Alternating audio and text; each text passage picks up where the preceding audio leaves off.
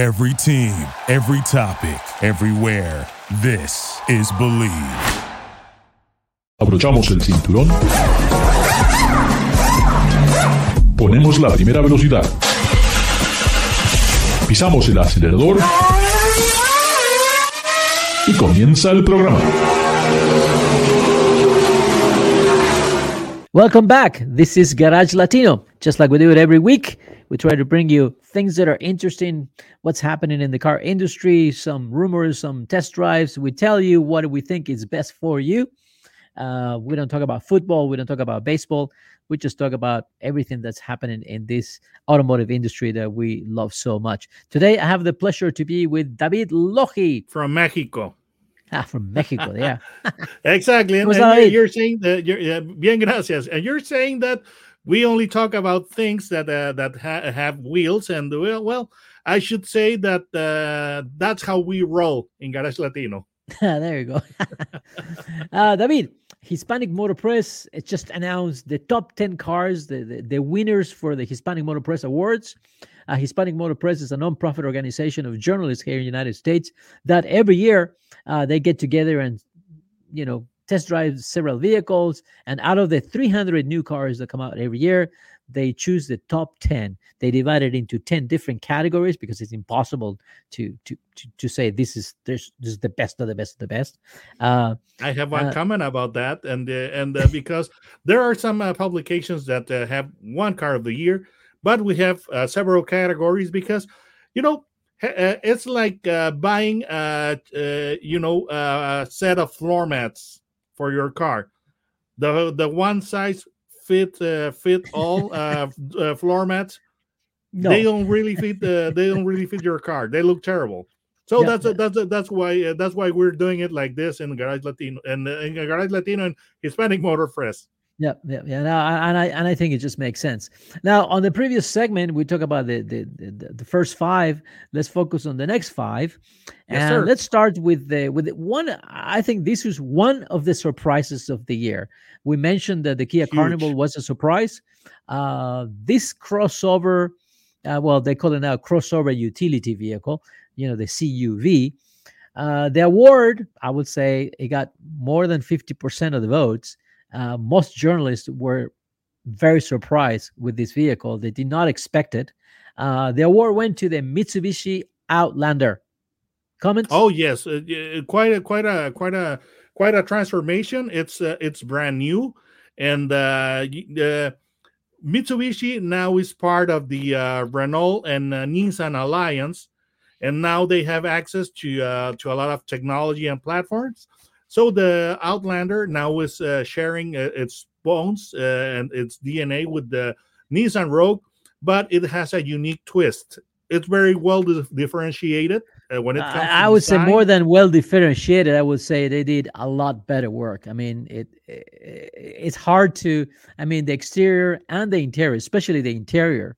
Uh, I have to say they did a much better job. Yes, and uh, the the look is is very bold is very striking and uh, it looks uh, looks uh, uh, rugged looks uh, sporty looks refined and when when you look in the, at the interior the the quality has improved so much and technology as well and uh, one of the the of the interesting uh, selling points of this vehicle is that it's got three row seating which right. is really unusual uh, in that uh, in that uh, category uh, these days yeah, I, I have to say that I was surprised on the interior. The exterior design, it's uh, I would say it's bold. It definitely you you notice it, uh, but the interior, I was very surprised. And again, with the pricing on the vehicle, uh, within those competitors, then it's really it's it's a great overall package. I have to yes, say, yes, from 20 20,895 to 33 745 before options yeah well, yeah so, so i think it's know. very very good pricing uh let's move to the suv of the year and this was another surprise which surprise. i thought that this particular vehicle i thought it could win the luxury car of the year you know because the interior it's premium plus so i was you know i knew was, i knew this vehicle was a winner it eventually made it into the suv class and it's a well deserving a name that comes back, all new, uh, a slap in the face for luxury manufacturers. and we're talking about the all new Jeep Grand Wagoneer. This is a uh, very surprising because it's uh, it's moving the Jeep brand further and further up. Uh, you know, uh, and and when it comes to to the uh, positioning, uh, for for a long time when we had the Grand Wagoneer, we did the people saw it as a, a direct uh, competitor to the uh, Land Rover, and uh, now it also uh, competes with the Cadillac Escalade and the Lincoln Navigator. So it's pretty amazing. Really. Uh, but but we have to say that you know it's still a Jeep, so it's not an all-wheel drive. I mean, this is a four-by-four vehicle uh, that can tow almost ten thousand pounds, and you know uh, and and the premium in interior McIntosh audio. I mean, this the, the, the stitching on the seats, complete set of accessories. Uh, connect five things for the passengers to do. It's, it's got seats, screens galore. One of the surprises of the year. Well done, uh, taste, tastefully done. Uh, it deserve an award, and I'm glad that all the judges agree that the Grand Wagoneer was deserving of. And it's getting of, better because now soon it will be available in long wheelbase versions on, on or long versions. We know that the pickup trucks pretty much dominate in sales uh, the American market. Number one vehicle is one pickup truck. Number yes, two sir. vehicle is a pickup truck. Yes, so sir. Hispanic Motor Press does have an award for pickup truck of the year, but the uh, you know we always have the usual suspects. Uh, but this year was something again, something totally new.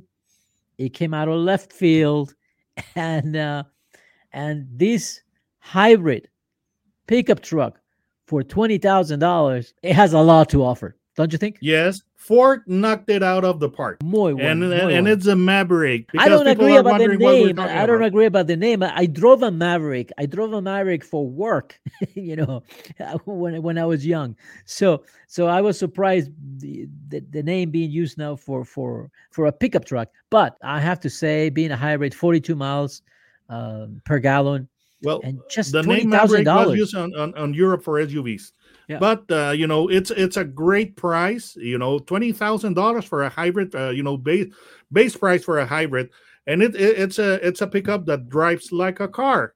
Yeah. Because a lot of people were, were not so happy uh, or, or were reluctant to switch to a pickup because you know they did not like the the handling, the the ride. They did not like or, or how big they are. I mean, the trucks have gotten yes. really big. But uh, you know, this drives like a car it's uh four door. Uh, is is is got a you know four door, and you know it's very efficient.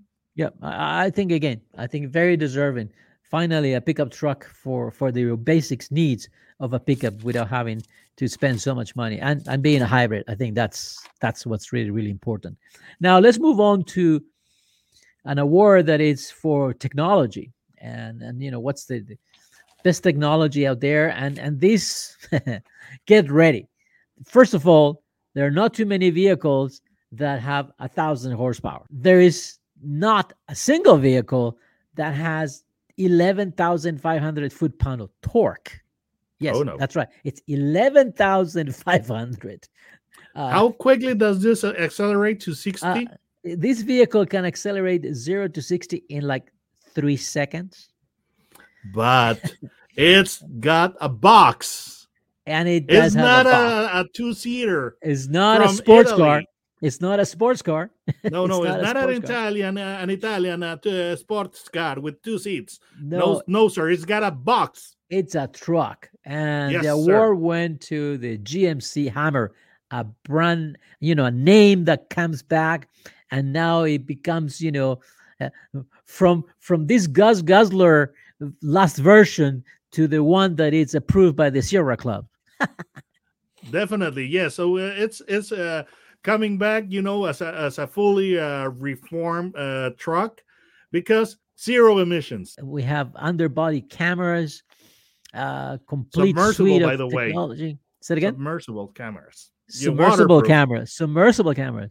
Uh, four wheel steering, uh, with a crawl system that the truck can go sideways. I Grab mean, walk there's so much stuff on this truck that really well that's why it was deserving of, of a technology award because I mean it just there's nothing like it. There's just nothing nothing like it. What about the extract mode? You would if you if you need uh, become stuck, it, it raises the uh, the vehicle six inches. Right. You know, it's it's it's a lot of things, and I think it was very very deserving. So to to recap, uh, uh friends, you know, we're missing the the adventure vehicle. We're missing the adventure vehicle. I'm sorry. Yes, I, yeah. Well, adventure that category has been dominated by the Jeep Wrangler, which was born from you know from the war to adventure and has been dominating that segment for years up until now that someone decides to bring back an icon. The icon is back. The horse is out of the the corral uh, and it's very capable and it's already proven itself how capable it is and we're talking about what car? The bronco. The ford, the ford bronco. bronco. Very very brilliant idea to bring it back. I i think uh mostly uh you know uh jim farley had a lot to do with it. And uh you know it's it's a great vehicle because it's one of the living legends uh, uh you know mo- living legend uh, models uh from from ford. Yeah so uh, I, I, think yes, it's sir? very clever because as you mentioned as pretty much every manufacturer is moving into electric vehicles but you still have these icons like the ford mustang the Ford Bronco, right? That are part of the history, are part of the DNA. And um, and for this particular vehicle, not easy to fill those shoes, and and has done it very well. And the best thing is that it, if there's something different uh, from the Jeep Wrangler, is that the Ford Bronco has independent suspension, and it gives it you know different type of articulation, but it's pretty smooth on the road. And that's always been the handicap of these 4x4 adventure vehicles. And this is very, very smart because as capable and and, uh, and as fun as uh, four uh, four wheelers can be you know and the and and uh, you know as uh, capable of, of tackling uh, difficult terrain you know this the four by fours are most of the time that they they spend is going to be in, in the city yeah so uh, it's it's important to have a a four by four that's uh you know road friendly or highway friendly. Yeah, and that that's a key, and I, and, and I think that's why uh why it got the award. I mean, in in in that regard, really, it show just a little bit more. Uh, we have to wrap up. We're running out of time. David, how do they find you in uh, YouTube? Oh, uh, in the search bar, type Autos and Gear. You know, no spaces, and it'll t- it'll take you to my uh, YouTube channel. And you know, I, I hope that you can get a good laugh with uh, with my uh, car reviews there. All right. And this is Garage Latino. Garage Latino, it's broadcasted through the Bleav Network in the United States. And you can download the podcast of Garage Latino through Spotify, Google uh, Podcast, Amazon Music, and iTunes. Um, we're running out of time, but we'll see you pretty soon. Thank you for everything. Duraloop es un tratamiento especial para que el aceite no pierda sus propiedades. Duraloop reduce la sedimentación de las partículas nocivas que dañan al motor. Duraloop disminuye la temperatura interna del motor y la fricción de los metales. Duraloop, para que el motor dure más. Thank you for listening to Bleav. You can show support to your host by subscribing to the show and giving us a five star rating on your preferred platform. Check us out at Bleav.com and search for B L E A V on YouTube.